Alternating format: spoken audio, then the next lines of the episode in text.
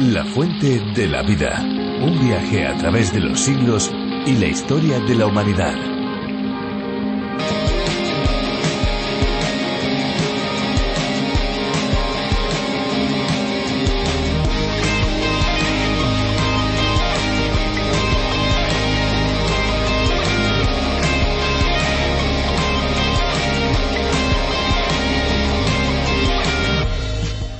Sorprendernos, pero ¿sabían que hay animales a los que no les hace falta beber ni una sola gota de agua?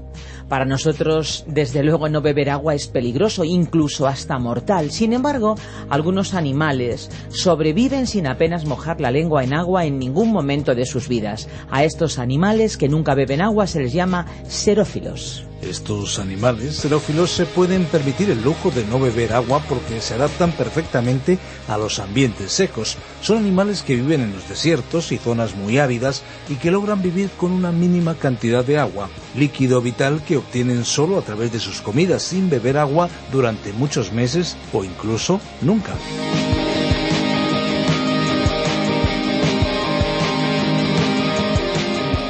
Qué bueno es estar delante de estos micrófonos para darles la bienvenida a este programa especial, un espacio diferente a cualquier otra alternativa que se pueda encontrar en las ondas y en la web.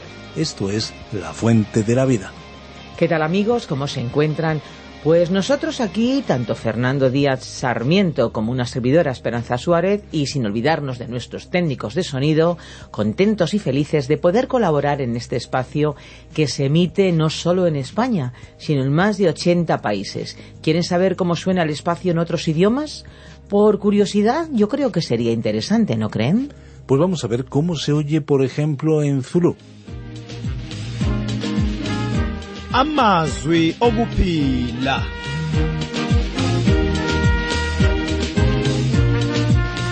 Yebo umbhalo wesihlabelelo uthi uNkulunkulu wathumela izwi lakhe wabaphilisa abantu bakhe ngalo. Lezi ke mntakababa zifundo zeBhayibheli ozethulelwa ngabakwa Trans World Radio. ¿Se dan cuenta? Es increíble y al mismo tiempo fascinante cómo la palabra de Dios puede llegar a personas en más de 100 idiomas y dialectos diferentes. Y es que la fuente de la vida, a través de la Biblia, es un estudio bíblico en audio que lleva al oyente en un recorrido fascinante por toda la Biblia en un periodo de cinco años. Se puede comenzar este viaje en cualquier etapa. Sí, sí, han oído bien. Cinco años cuando terminamos con Apocalipsis, volvemos a comenzar de nuevo con Génesis. El oyente que se queda con nosotros por los cinco años no perderá ninguna parte de la Biblia porque seguimos una ruta fija alternando entre el Antiguo Testamento y el Nuevo Testamento. Así que esperamos amigos que nos acompañen durante todo este tiempo. Efectivamente, esto es a lo que se refiere en las ondas, en la frecuencia modulada, porque en Internet pueden saltar al libro que ustedes desean con un solo clic. La Fuente de la Vida es un espacio que Virgilio Bagnoni, profesor de Biblia, adaptó del contenido original del doctor John Vernon McGee. A través de la Biblia es un programa que ofrece la posibilidad de que nuestros oyentes llenen y respondan a sus inquietudes más profundas con la palabra de Dios y al mismo tiempo puedan satisfacer la sed espiritual que todos como seres humanos tenemos. Una posibilidad que está a su alcance es que si desean tener todos los estudios y reflexiones, pueden solicitar el USB que hemos preparado para aquellos amigos que lo quieran tener. Es una extraordinaria herramienta para poder estudiar la palabra de Dios solo o bien, por ejemplo, con un grupo de amigos. Efectivamente, una herramienta de crecimiento y formación para aquellos que quieran acercarse a la palabra de Dios de manera sistemática. Para acceder a ese USB deben comunicarse al 601 203 265. Muy bien amigos, pues vamos a escuchar la canción que hoy hemos seleccionado para cada uno de ustedes. Disfrútenla.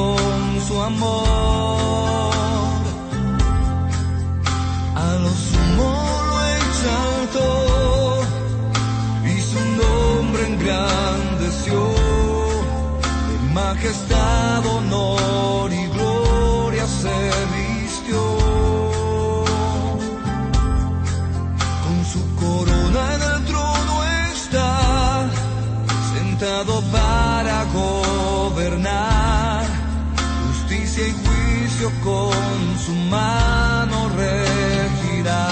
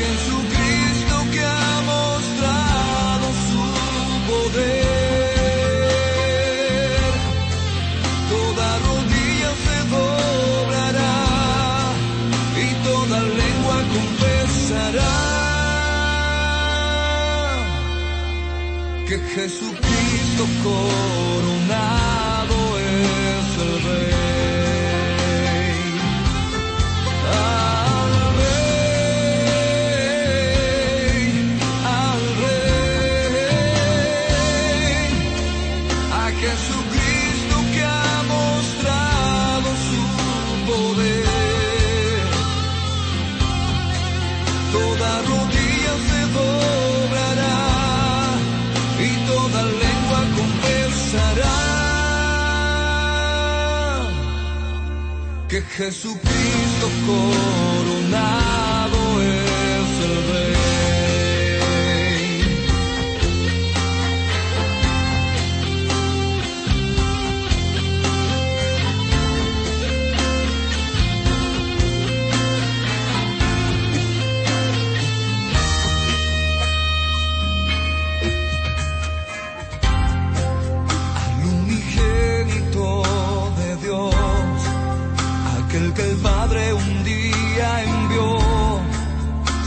despojó de gloria y vino con su amor.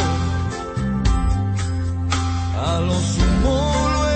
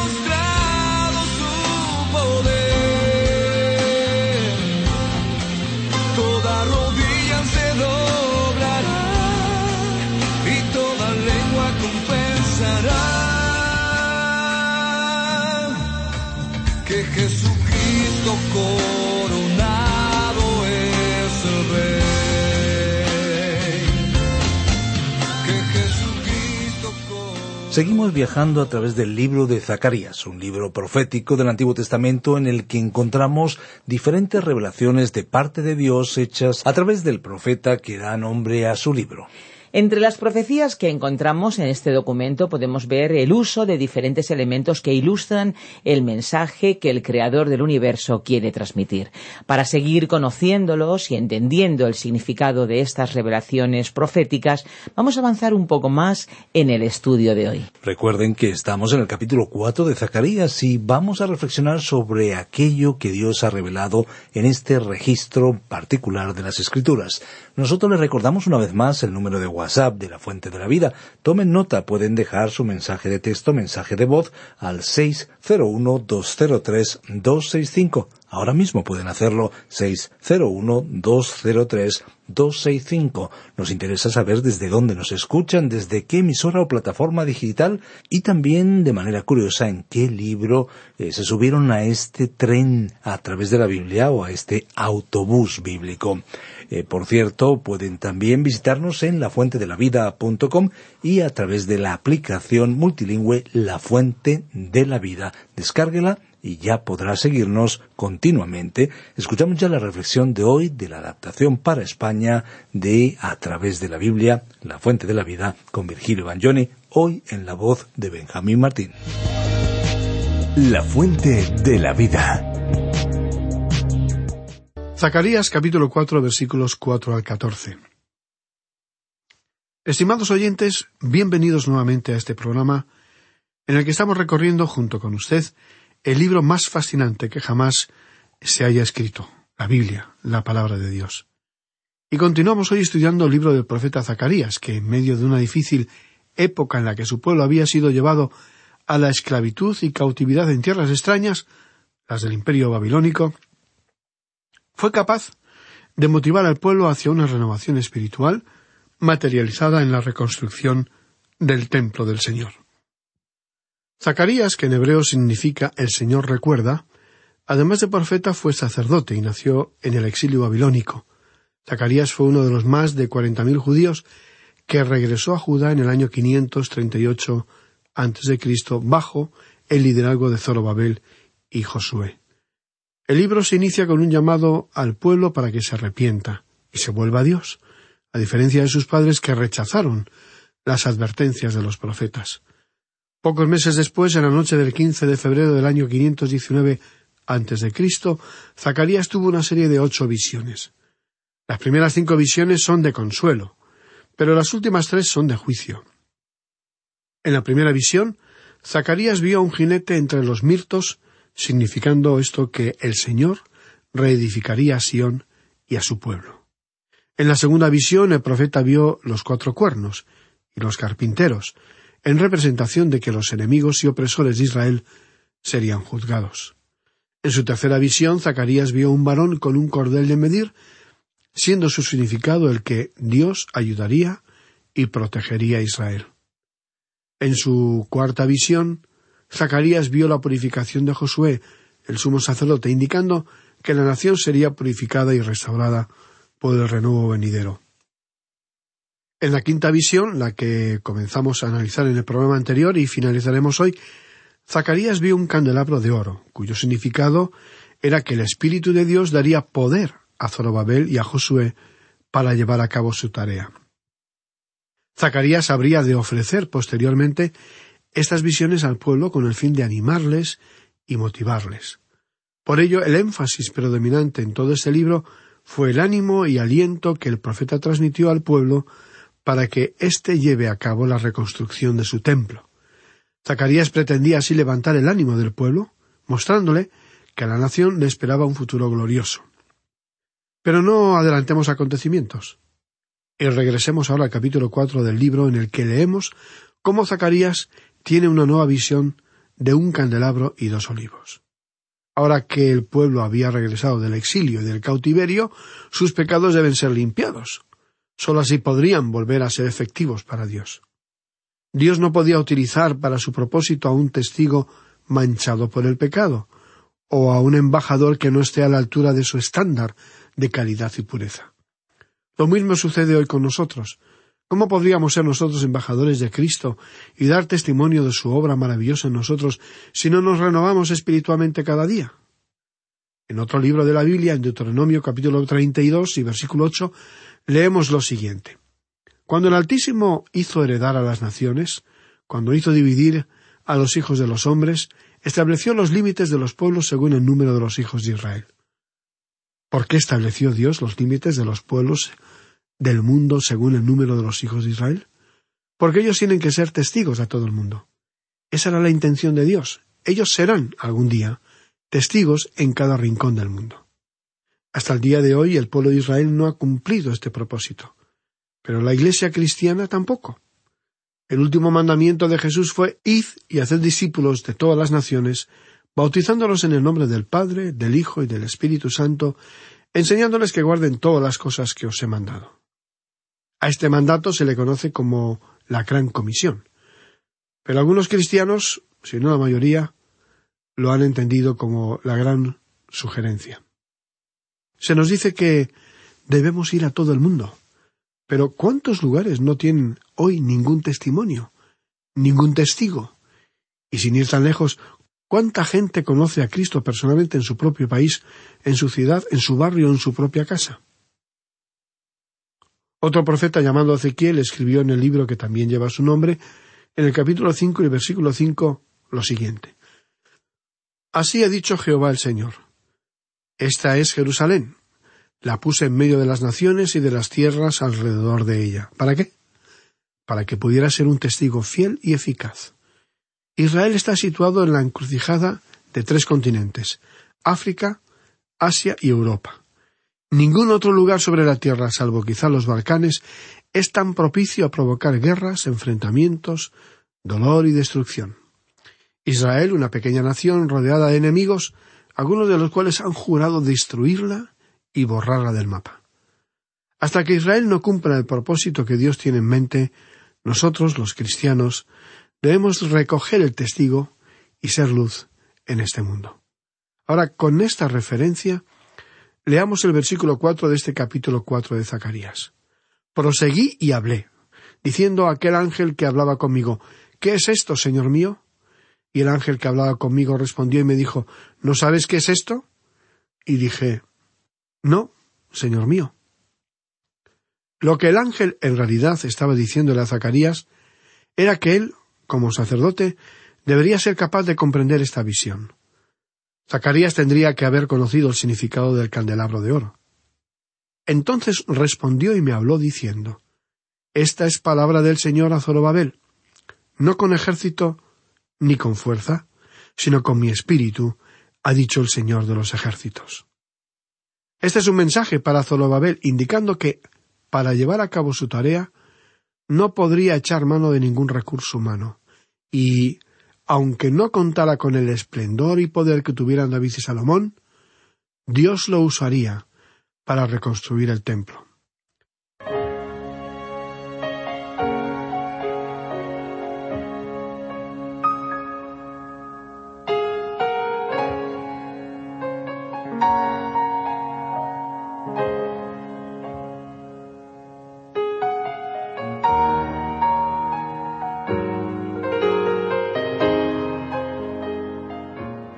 La expresión no con ejército ni con fuerza resulta muy interesante. No se refiere aquí de fortaleza física, sino más bien a agilidad mental. Es la capacidad para tomar una decisión sabia. Es como si, parafraseando, el ángel hubiera dicho a Zacarías ni mediante la potencia mental, ni con fuerza muscular, sino con mi espíritu, ha dicho el Señor de los ejércitos. Podemos imaginarnos el enorme ánimo que estas sencillas palabras habrán causado en el ánimo de Zorobabel. Él era el gobernador civil, Josué era la autoridad religiosa. Ambos, representados como dos olivos, estaban proveyendo el aceite para el candelero. El mensaje que acabamos de leer es sencillamente el siguiente que la difícil misión de reconstruir el templo no sería lograda mediante factores humanos como la inteligencia o la fortaleza física, sino por el Espíritu de Dios. Qué gran aplicación encontramos para nosotros mismos en estas palabras de Dios para Zorobabel.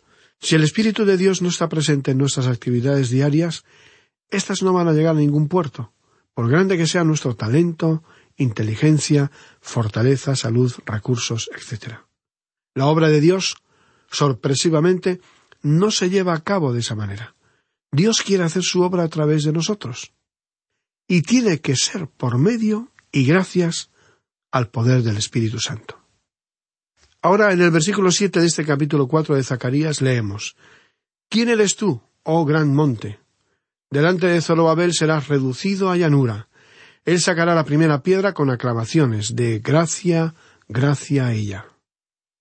Algunos piensan que se refiere al monte Gerizim, símbolo de la idolatría de Samaria, capital de Babilonia, pero es muy posible que se refiera, de forma figurativa, a la oposición a la obra de reconstrucción y al desánimo del pueblo para realizar la obra. La piedra principal podría referirse a la colocación de la última piedra que habría de señalar el fin de la restauración del templo por parte de Zorobabel. Así, a través de esta promesa, se anunció que Zorobabel, quien colocó los cimientos del templo, concluiría con éxito su reconstrucción entre aclamaciones de alabanza a su belleza. La terminación de la obra de reconstrucción del templo iría acompañada de las expresiones de júbilo del pueblo al ver su belleza. En los versículos ocho y nueve de este capítulo cuatro de Zacarías continuamos leyendo. Vino palabra del Señor a mí diciendo Las manos de Zorobabel echarán el cimiento de esta casa y sus manos la acabarán. Y conocerás que el Señor de los ejércitos me envió a vosotros. Estas palabras les fueron dadas para infundirles ánimo. Porque como dice el apóstol Pablo en su epístola a los Filipenses capítulo 1 versículo 6, estando persuadido de esto que el que comenzó en vosotros la buena obra la perfeccionará hasta el día de Jesucristo. Es decir, Zorobabel tú tienes que poner los cimientos. Dios estaba contigo cuando tú colocaste esos cimientos. Y ahora tú vas a poder colocar el techo sobre el templo. Y Dios estará contigo. Más adelante el versículo 10 dice así porque los que menospreciaron el día de las pequeñeces se alegrarán. Y verán la plomada en la mano de Zorobabel. Estos siete son los ojos del Señor que recorren toda la tierra.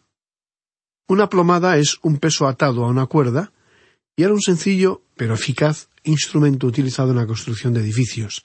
Sin él, no podía garantizarse la horizontalidad de las edificaciones, la gente, al ver a Zorobabel con la plomada en la mano, se regocijaría al darse cuenta de que la reconstrucción del templo era ya un hecho.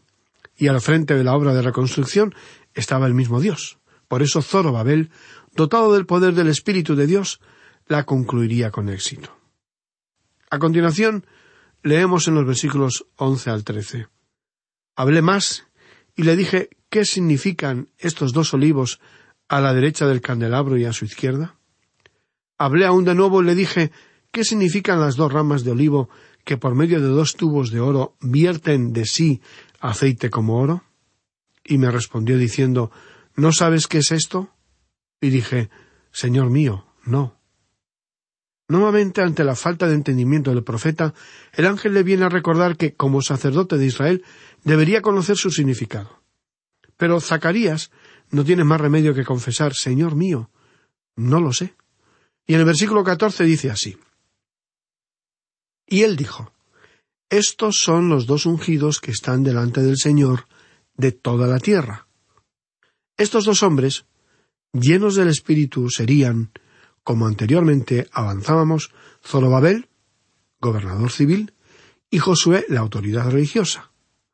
Ya hemos visto que este último había sido limpiado y revestido de vestiduras nuevas.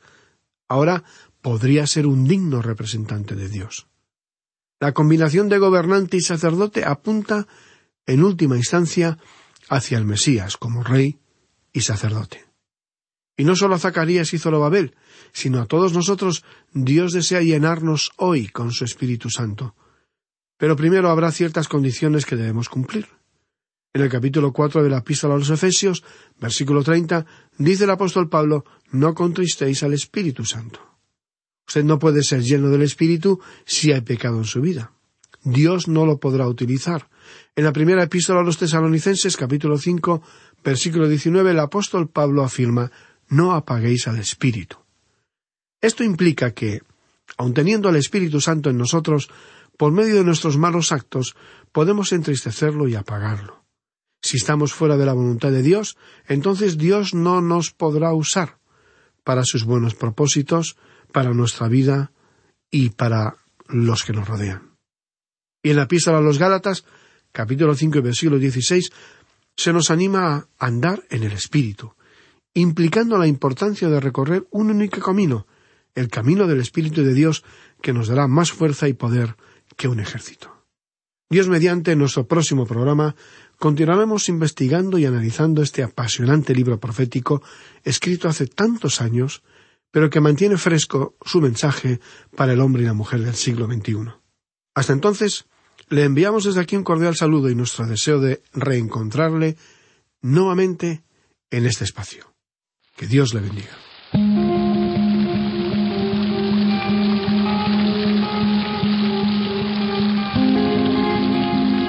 Pues hasta aquí hemos llegado por hoy, por supuesto, porque la fuente de la vida es un viaje de largo recorrido. Si quizás alguno de ustedes quiere volver a escuchar este espacio o tal vez programas anteriores, lo pueden hacer en nuestra web lafuentedelavida.com o a través de la aplicación La Fuente de la Vida, que también se puede encontrar con el nombre a través de la Biblia, disponible tanto para Android como para iPhone. Si desean contactar con nosotros a través del teléfono, les facilitamos nuestros números. El fijo es el 91 422 0524 y el móvil 601 20 32 65. Recuerden que si llaman desde fuera de España deben pulsar el prefijo más 34 y si desean enviarnos un correo electrónico lo pueden hacer a la siguiente dirección info arroba radioencuentro.net. Pero aún hay más, porque si alguno de ustedes aún escribe cartas postales, pueden dirigirlas a nuestro apartado postal 24081, 24081, código postal 28080 de Madrid.